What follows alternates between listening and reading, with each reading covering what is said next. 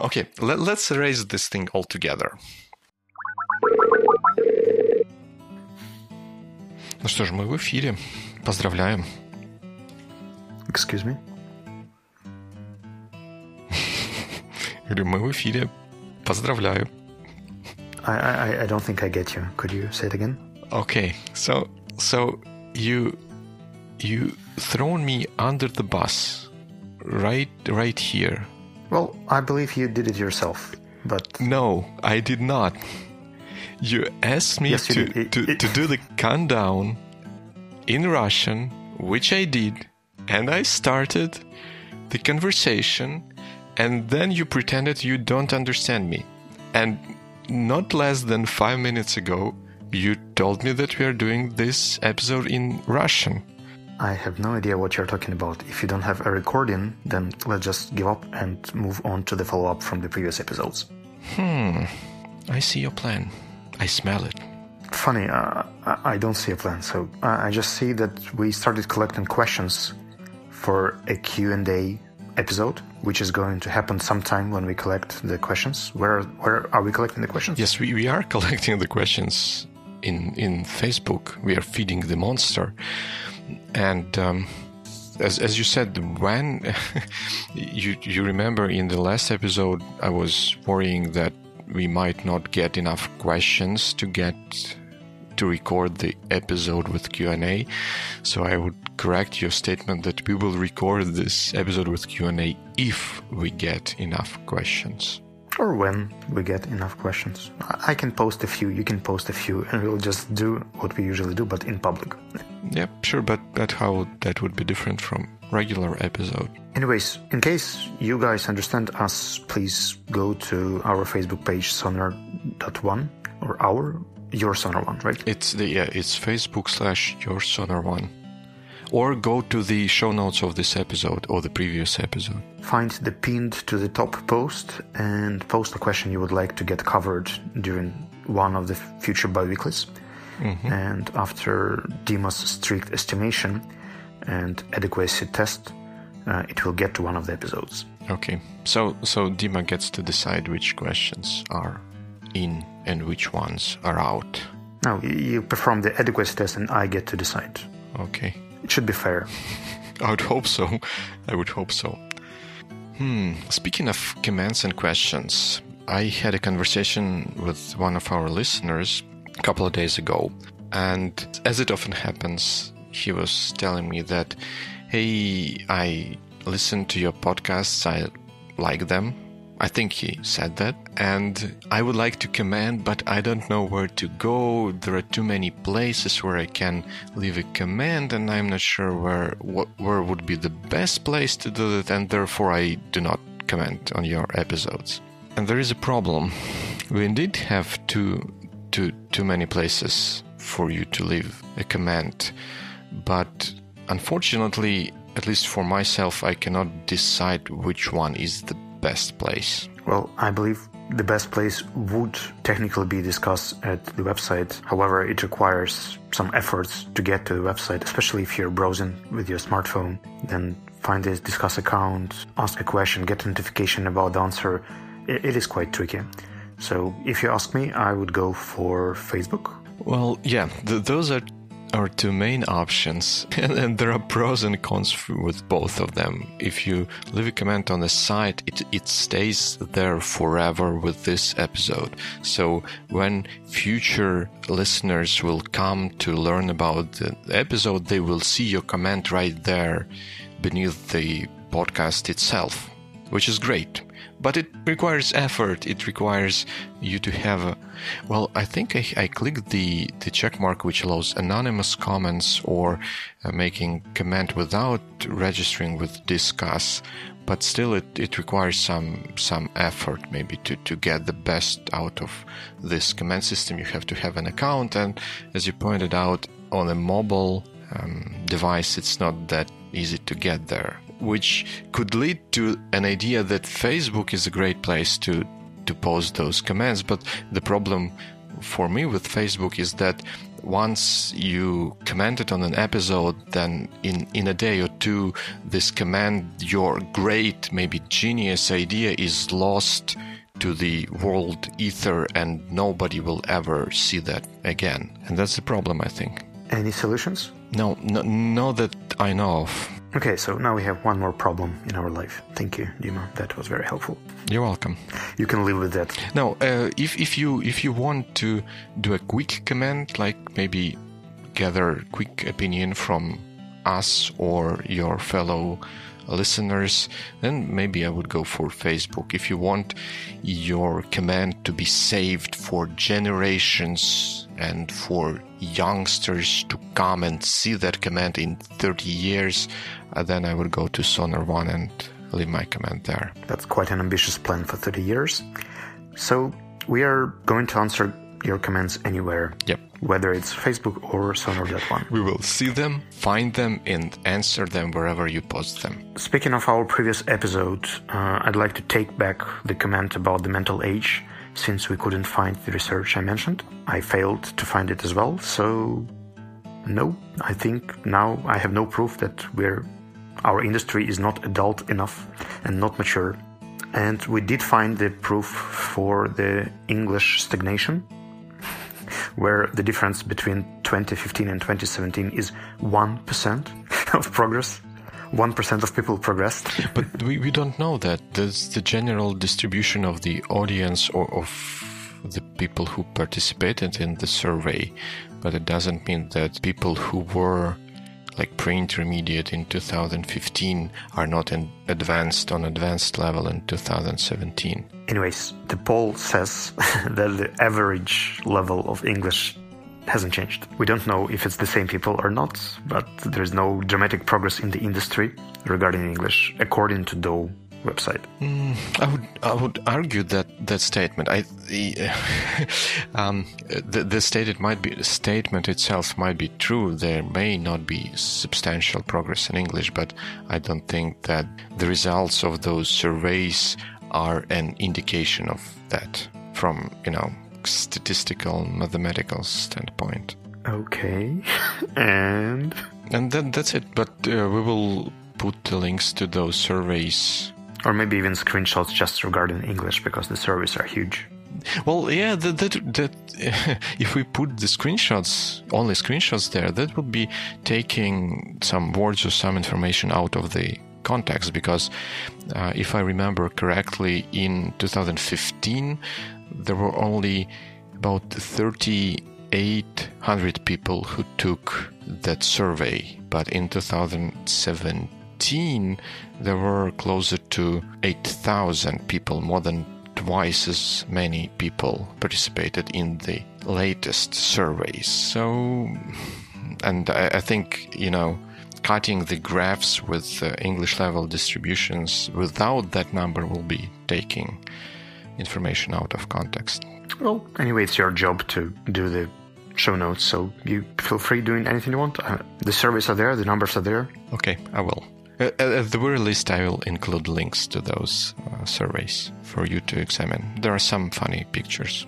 So, speaking of last episode, we had a great discussion of a case involving communication with um, colleagues from Asia who tend to speak English, which is not always readily understandable for our ears.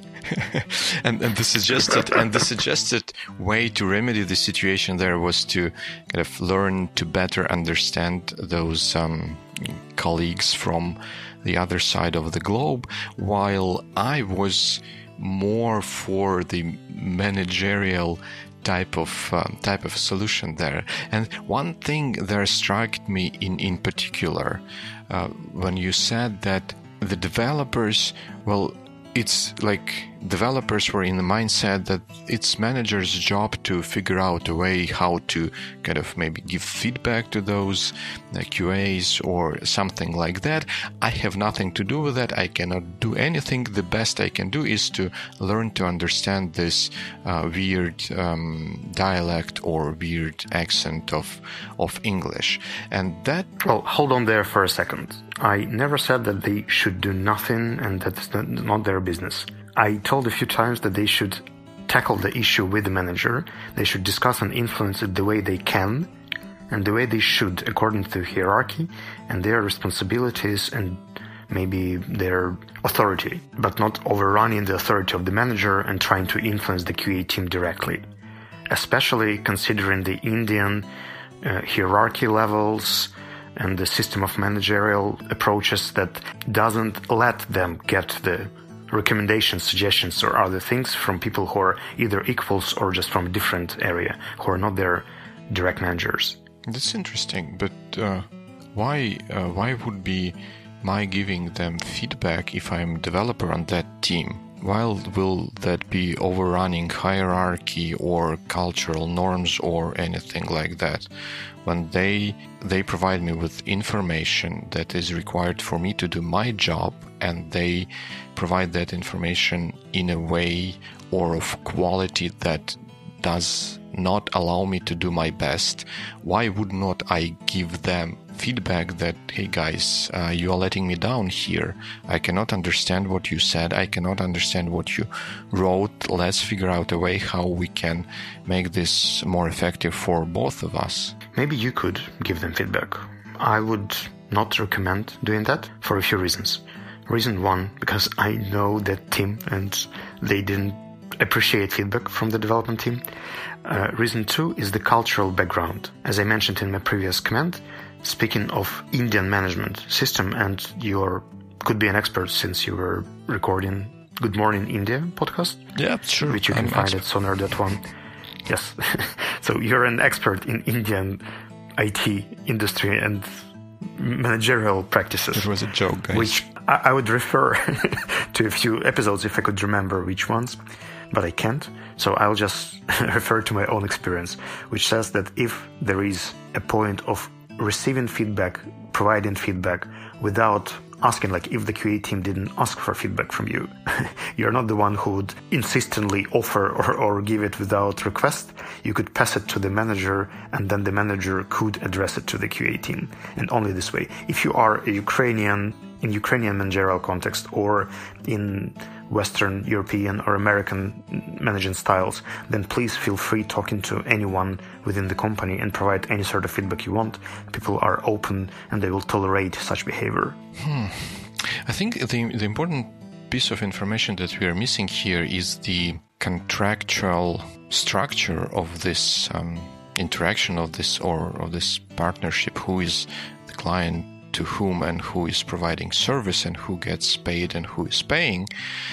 But that anyway sounds weird to me. For example, imagine a situation where you come to have a haircut. You would not expect the hairdresser not to be receptive to your feedback if he didn't ask you for that, right? Even if he doesn't ask you for feedback, you'll see in the mirror that he's doing things wrong, not the way you expected them and that your hair turns out not the way you wanted it to be you would give them feedback even if he didn't ask that. And and the hairdresser in fact should be interested in getting this feedback because if he doesn't then you will you know share on instagram with with his address and all the necessary information um, that this not a very nice guy with um, scissors and hair comb ruined your day and ruined your maybe month when you have to wait while your hair grows back. I wouldn't even push it to the extreme cases like you do. I'll just show my real case. I happened to change my style six months ago when I dramatically changed the hairstyle. And it happened exactly because of a barber who didn't ask for my feedback opinion or any recommendations. Moreover, I was getting this haircut during the food festival without a mirror, so I couldn't even see what was going on. And uh, it happened that he just said, oh, I'll do what I think is cool, and then you'll pay me as much as you think it's worth. And that's how I turned to be what I am now. But that, that's that's a fair example, and I think uh, it also supports my point in a way because when you went into that situation, you went in knowing what's going to happen, and it happened so that it turned out lucky for you and the guy who uh, gave you the haircut. But here in, in situation with the QA and developers, we know that even if maybe they went into that situation with the mindset you described, we know now for a fact that situation does not go well and it requires correction. Yes, it and does. we It- dismiss a way of uh, this particular way of correcting the situation for reasons which I do not exactly buy here. So the reason is, as I was explained and as I, as I try to explain now, is that in India, in business culture, the fact of dignity, respect, and status is extremely important. And getting Ukrainian feedback in Ukrainian manners, in Ukrainian style, directly from the person who has the same status or even maybe lower status than you do could be offensive. It could ruin the relationship, it could dam- damage the productivity, and it could slow down the project. People who have this cross cultural team, they probably knew how to organize the system of receiving feedback, giving feedback, so it would give the highest impact, the greatest impact to the productivity. And that happens only through the through the managerial feedback. So if you are a developer, you would like to talk to your team lead who would then forward this message to whoever should give feedback to a QA, and he will get this feedback from the person who he respects, who is his, who has the higher status, and who will not harm his dignity by providing him ways to improve. And that's something we should not even try accepting or understanding. That's just the way it is. Well, yeah, and and that's that where I would call for out of the box solution here because um, again we are missing the information about who's paying whom in in this regard, who is part of which organization and who is the client, who is the customer here.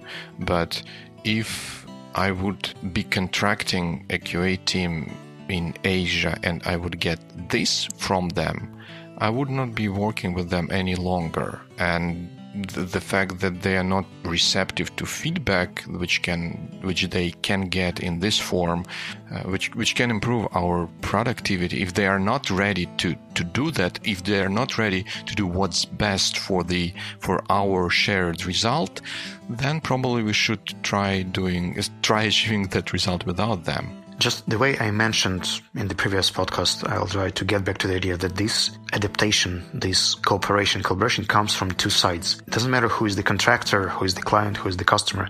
It's always two people's side, two people's job, both sides' job to find the agreement and organize the process the best possible way.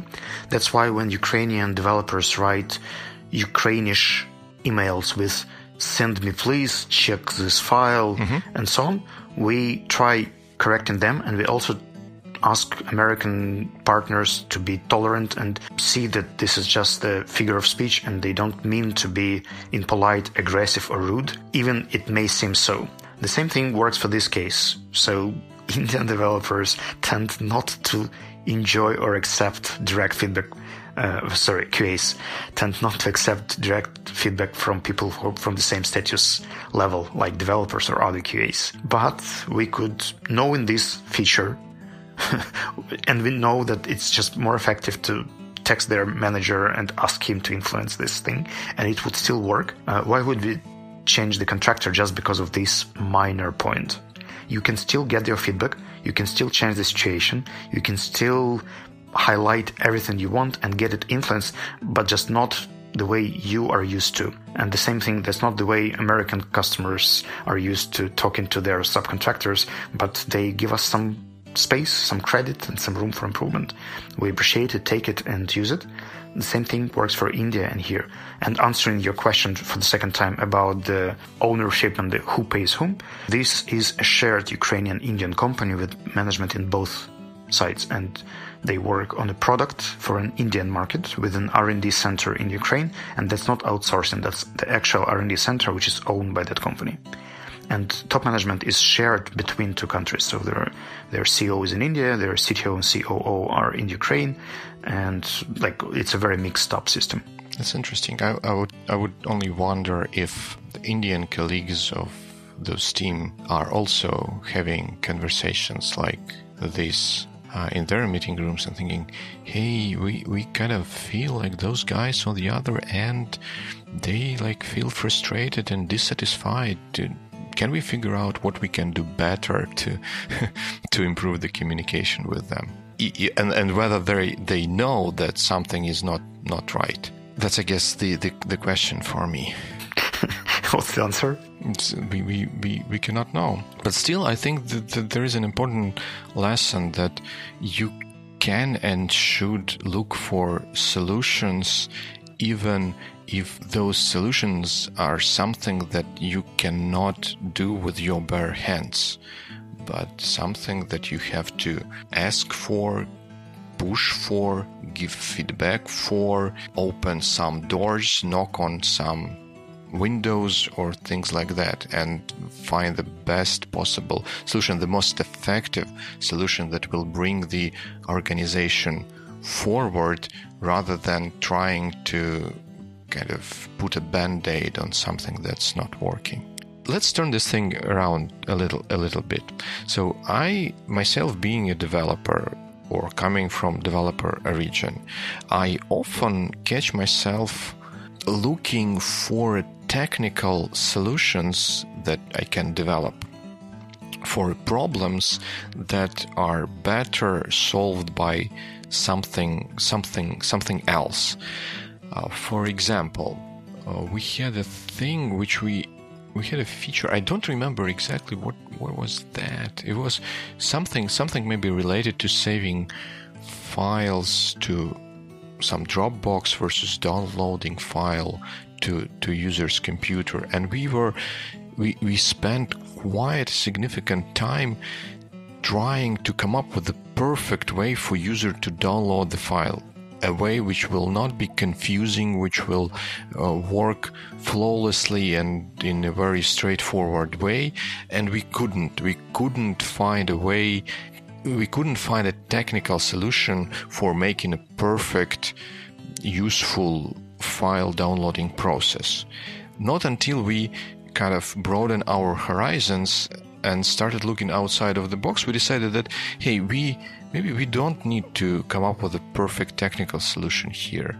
And instead, we can complement our imperfect technical solution with good enough or simply good documentation and good guidance for users so that they do not fall into traps or do not um, fall for deficiencies of our technical solution. This is in a way where I draw the parallel between this um, Indian English case and, and, and that particular thing. So when I'm looking for a technical solution, when I'm looking only for a technical solution for a problem, I think of myself as a person thinking inside the box. And I should instead be thinking outside of the box and look at different facets and at different ways of addressing the problem, or rather, of different ways of getting to the goal we had in front of ourselves.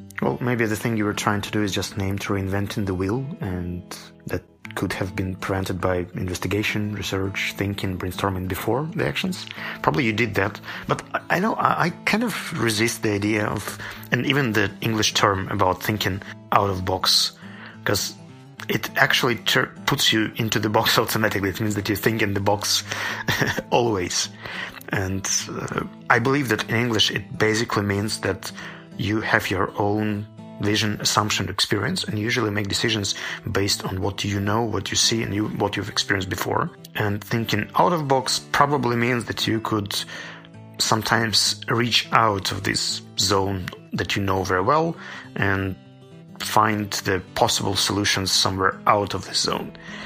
Uh, however, it, it, probably takes a very constrained person to always think that he's right or he knows what he does. I think most people in, at least around my ecosystem and environment in Ukraine and IT, they are quite open-minded and they quite rarely get stuck into one technology or one solution or even one idea. The entire model is based on finding new ideas, new combinations, and merging between technology and technology, old solution and new solution, and so on. So I'm not sure how this term about thinking out of box actually fits to our today's discussion. Hmm. I can even suggest a substitution if you want. There is a term which is named creative troubleshooting or problem solving, which means that whenever you have an issue or a task, uh, you could do it in two ways. You could try methods you know, or you could add and complement them with something new. And you don't usually start things complicated and long-term things without having plan B, plan C, which are not based on your experience. Well, I think that at least to me that sounds a little bit different from what I have have in mind. I understand that creative troubleshooting is you have a problem and you know that previously you tried such such and such with mixed results and why not try something different this time? But that to me is a little bit or maybe a significant bit different from out of the box thinking because for me out of the box thinking is first of all related to questioning some assumptions that you take for granted when looking for a solution. Like like in this qa case i still i'm still not convinced that an assumption that we cannot provide those guys on the other end with direct feedback when we are communicating with them that that is a productive constraint that we should follow and that uh, that is what i mean by out of the box solution. Out of the box solution to me is something where you do something which you previously thought or maybe somehow accepted was impossible or undesirable if you know what i mean. Well i can turn this concept right against you and say that in your case, when you prefer giving feedback directly and you think this is the most productive way, then thinking out of the box would be doing something impossible and redirecting this feedback to another person to still achieve the same result. So this concept works both both sides, both ways. Well, I, I, I agree, but uh, I think it would be hard for me to get convinced that indirect feedback through three managers had a better chance of working than direct feedback. I, uh, I, I just don't see that working much better. And and that may be assumption that is wrong, but in the in this case, my experience suggests that direct feedback to the point related to what's going on right now has a better chance of changing someone's behavior than getting uh, some note from a manager a month from when the actual thing happened. How do you think we could recap all this and try to summarize or finalize if we can. Sure, sure, we can. I just don't know how. But that doesn't mean that it's impossible or sh- we should not be looking for a solution. Let's leave this case open because I, it looks like we have quite contrasting opinions on this subject. Right.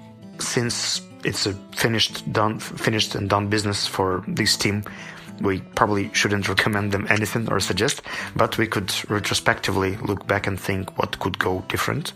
And I'm willing to accept the idea that theoretically they could possibly try forwarding this feedback directly or influencing the QA team in India for better result and performance, and then estimate if it works better or not, and choose one or the other way. Well, I think that's a great, great suggestion, and you probably are better equipped than myself in remembering the the, the cycle. How do they act, plan, do, measure, or something? Do you remember this thing? Or do you mean the Kolb cycle or something different? I'm not sure what that kind of cycle means, so I cannot answer your question.